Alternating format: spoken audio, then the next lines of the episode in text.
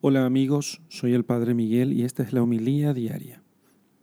Lectura del Santo Evangelio según San Marcos, capítulo 1, versículos 40 al 45. Se le acerca a Jesús un leproso suplicándole y, puesto de rodillas, le dice, Si quieres, puedes limpiarme. Compadecido, extendió su mano, le tocó y le dijo, quiero, queda limpio.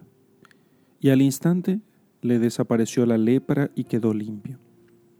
Le despidió al instante prohibiéndole severamente, mira, no digas a nadie, sino vete, muéstrate al sacerdote y haz por tu purificación la ofrenda que prescribió Moisés para que les sirva de testimonio.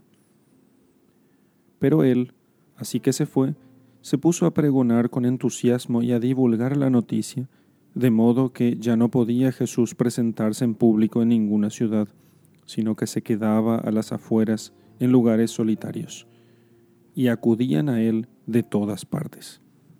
Palabra del Señor. Gloria a ti, Señor Jesús.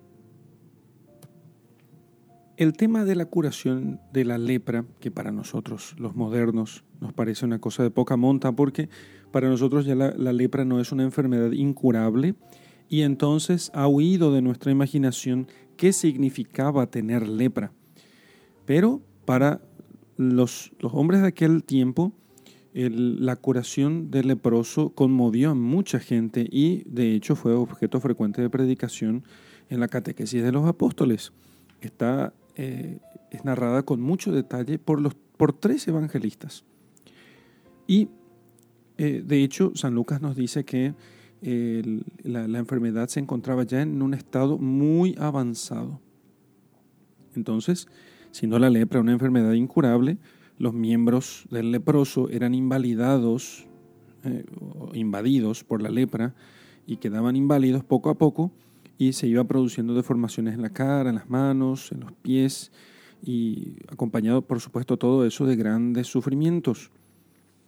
Entonces, eh, incluso había declaraciones de, impureza legal por la cual los leprosos no podían entrar al templo.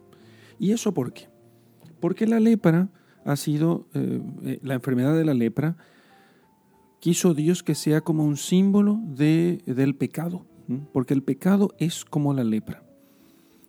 puede empezar incluso imperceptible como los pecados veniales y si no se los combate, si no se, se lucha contra, contra la lepra, contra la enfermedad, entonces ese pecado va invadiendo poco a poco todo nuestro, todo nuestro ser, toda nuestra vida, nuestras relaciones con las personas, nuestras relaciones con Dios, todo lo que nosotros hacemos, pensamos, decimos, queremos, y entonces hasta que la persona es completamente deformada, que es lo que hace el, pecado. El pecado deforma a la persona. No es que simplemente sea una mancha en su prontuario, en su informe, sino que deforma el modo como la persona ve el mundo y también terminará deformando cómo las personas ven al pecador.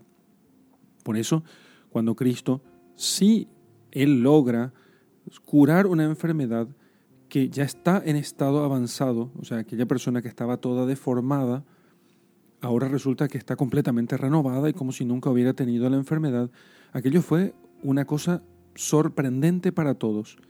Y así realmente es el pecador que se arrepiente y es absuelto de sus culpas en el sacramento de la confesión.